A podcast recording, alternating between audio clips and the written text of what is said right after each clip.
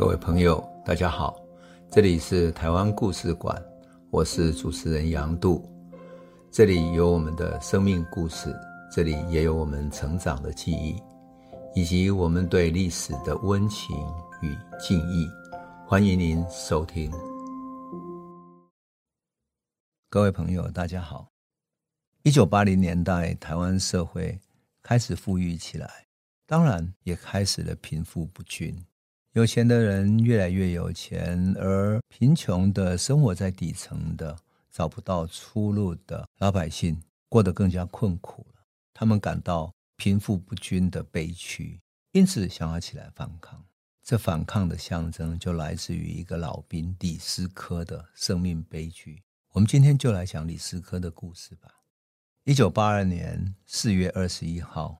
也就是罗大佑发行的第一张专辑《之乎者也》的七天以前，发生了震撼全台湾的第一宗银行抢案。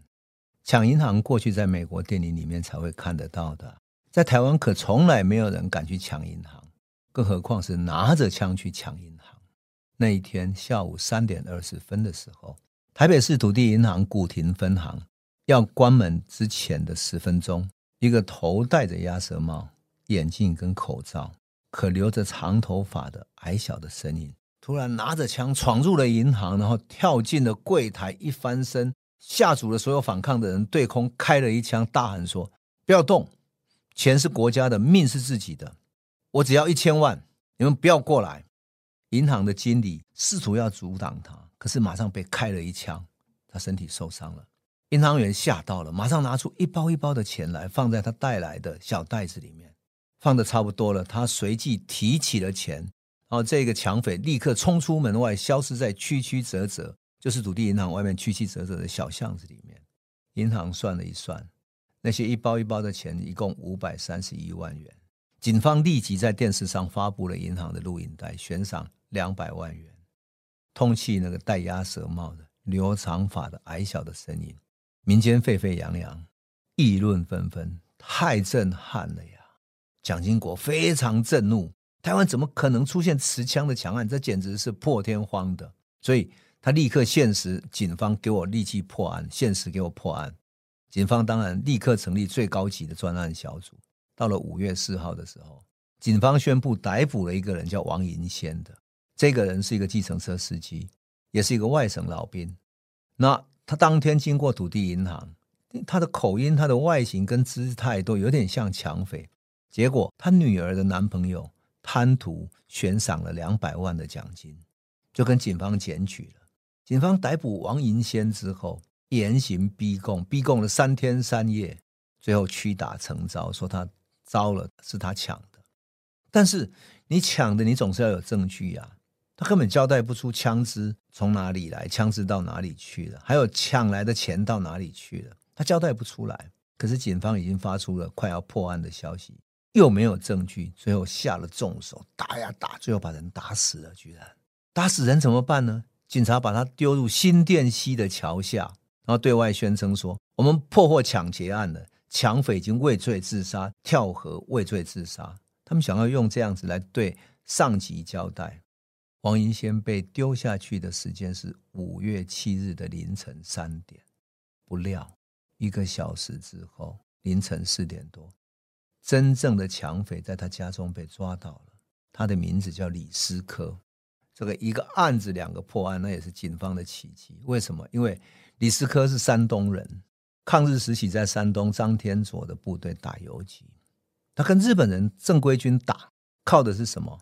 他靠的不是武器啊，靠的是胆识跟勇气。他敢带着最少的武器，然后跟正规的日本军对打，你想那是何等的勇气？抗战胜利以后，他加入国军。可国共内战期间，国军兵败如山倒，所以百万大军都被围歼、围剿歼灭了。他九死一生，才跟着来到了台湾。一九五九年的时候，因为他生病了，军队不要他了，就强迫他退役。最后退下来的他，领着很微薄的退休金啊，就这样退下来了，根本不够生活。所以他只能靠着军中啊会修车子、修电器的技能勉强为生，所以呢一点点的钱，然后他就买了一辆计程车，在大街小巷啊穿梭讨生活。可他经济还是很不好啊，所以他住在一间租来的三坪大的房间里面，无亲无故，孤身一个人，只有以前的一个邻居啊住在三重，而那个邻居有一个小女儿正在读小学。无亲无故的李斯科把她当女儿一样，然后这个小女儿呢，也喜欢跟李斯科一起说话，听他讲故事。那你想，当时啊，台湾经济正在起飞，一些人靠着银行借钱放高利贷，搞地下钱庄，过着奢靡的生活。有钱的人在酒店一掷千金啊，一个晚上买一个女人几万块，然后喝洋酒几万块，没有人在乎的。可是没有钱的人在城市边缘，为了几块钱，很艰难的生存着。李斯科在城市的大街小巷，再到有钱的，也再到了穷人，看尽了人世的不平。所以他曾经在酒后跟邻居透露说：“要有钱还不简单，去抢银行就有了。”没有想到，他就开始筹划了。他先买到一把改造的土制手枪，那这种枪呢，只能够一次打一颗子弹，杀伤力太小了，所以他就开计程车的时候到处找下手的地方，最后。在金华街，金华街有一个现在还是行政院的那个院长住的地方，官邸啊。金华街那里大大的一间官邸，官邸前面有一个哨所，那哨所很简单，就只有一个卫兵。有一天，李斯科用问路为借口说：“哎，那路往哪里走呢？”然后靠近保安大队的那个远景，很近距离开枪把他射杀了。他抢走他的配枪跟子弹。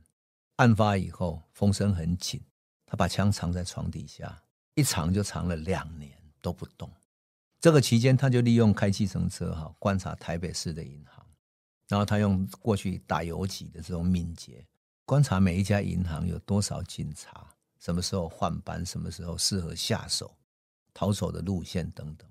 最后他选定土地银行的古亭分行，因为什么？因为他警卫人少，而且银行要配合去送运钞车嘛，所以一出门之后呢。那个运钞车因为要送钱进去，所以他一出门之后，很多小巷子，他很容易穿梭逃逸。就这样子，他在银行下班前十分钟戴上伪装的口罩、帽子，另外那个长头发是一个假发，他冲进去抢银行。问题是他的那个台词太惊人了，后来变成一个经典。他说：“钱是国家的，命是自己的。”这简直是一个经典的抢案的语句。当然。政府为了抓他，所以悬赏了两百万要找人。但是对于打过游击、打过抗战的李师科来讲，抢银行其实没有什么太大不了。他没有出去花天酒地，他把钱分装成一百万一袋，一袋子放在家里，其他四百多万都放在他三重的朋友家。那个邻居三重的朋友开始对存在他那里纸袋子感到很可疑嘛，就打开来看，一看惊呆了。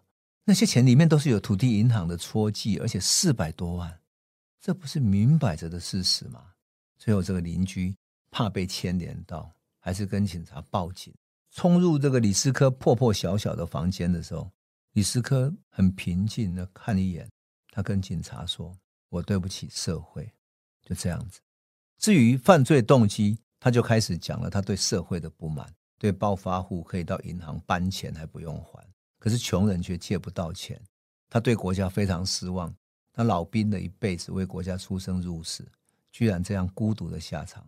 对于老兵的命运，他充满了不平。但犯罪动机里面最让人感到心酸的是，他把那四百多万的钱留在他朋友那里，是为了什么？为了让他的小女儿可以从小学到大学都不必担担心学费。他是那么疼爱那个小孩。哎呀，他这个愿望一讲哈，他的朋友痛心无比。他现在才知道，这一个孤身独居的老兵呢，是这么疼爱他的女儿。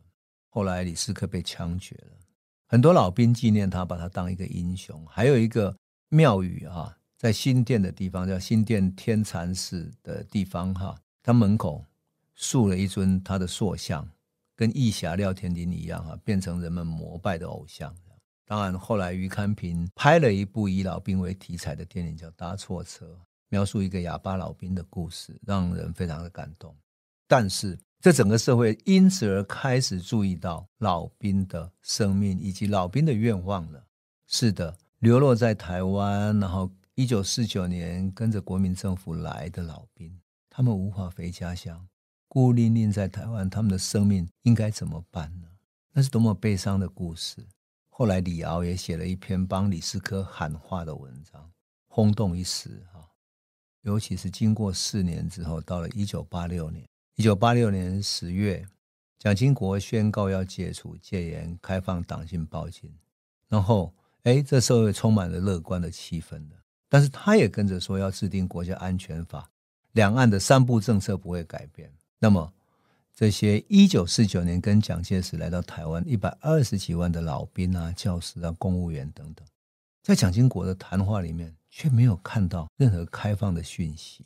可是话说回来哈，中国大陆事实上在一九七九年就发表了《告台湾同胞书》，开启了一条说台湾民众可以到大陆去探亲、自由来去的道路。可是你如果过去的话，后来你就可能回不了台湾了。就像一个画家刘国松，他在香港教书，可是因为他跟母亲联络上了，甚至于到大陆去交流啊、访问，结果被列入黑名单，不许回到台湾。那么这就是一个悲剧，两岸依然隔绝着。到了一九八七年，在戒严的氛围底下，哈，有一位立委，就是许信良的弟弟，叫许国泰，他开始推动一个运动，叫自由返乡运动。那么，自由返乡运动其实是要让许信良跟许多海外黑名单的人可以回到台湾。可是他为了拉大范围，哈，把外省人返乡的人权也拉进来，所以在台北市办演讲。可是老兵还是有顾虑，因为老兵认为他们的运动跟许信良他们的返乡运动是不同的，所以后来就一分为二，成立了一个外省人返乡探亲促进会，由何文德担任会长。那就这样子。这一年的母亲节开始，一九八七年的母亲节，老兵到国父纪念馆啊，到火车站啊，到处去签署，让大家联署，然后举办活动。活动的名字就叫想家。其实这些都是回不了家的一群老孩子，年纪大了仍然回不到家里。那么这一年六月的时候，金华国中还举办了想回家怎么办的演讲，就这样子。这些面目黧黑啊，脸上布满了皱纹，衣着破破旧旧，有一些脚上还穿着那种军用的老布鞋哈。这些老兵哈，讲着中国各地不同口音的语言，然后聚集在火车站，聚集在大街上，身上穿了一件小小的背心，上面写“想家”两个大字。你想看到多么让人心疼啊！事实上。他们不仅在啊市区，也跑到国民党中央党部前面。我记忆非常深刻的是，你看到党部里面出来的人是那些官员，衣着光鲜，接过传单后，看到老兵就摇头叹息，不敢表示什么。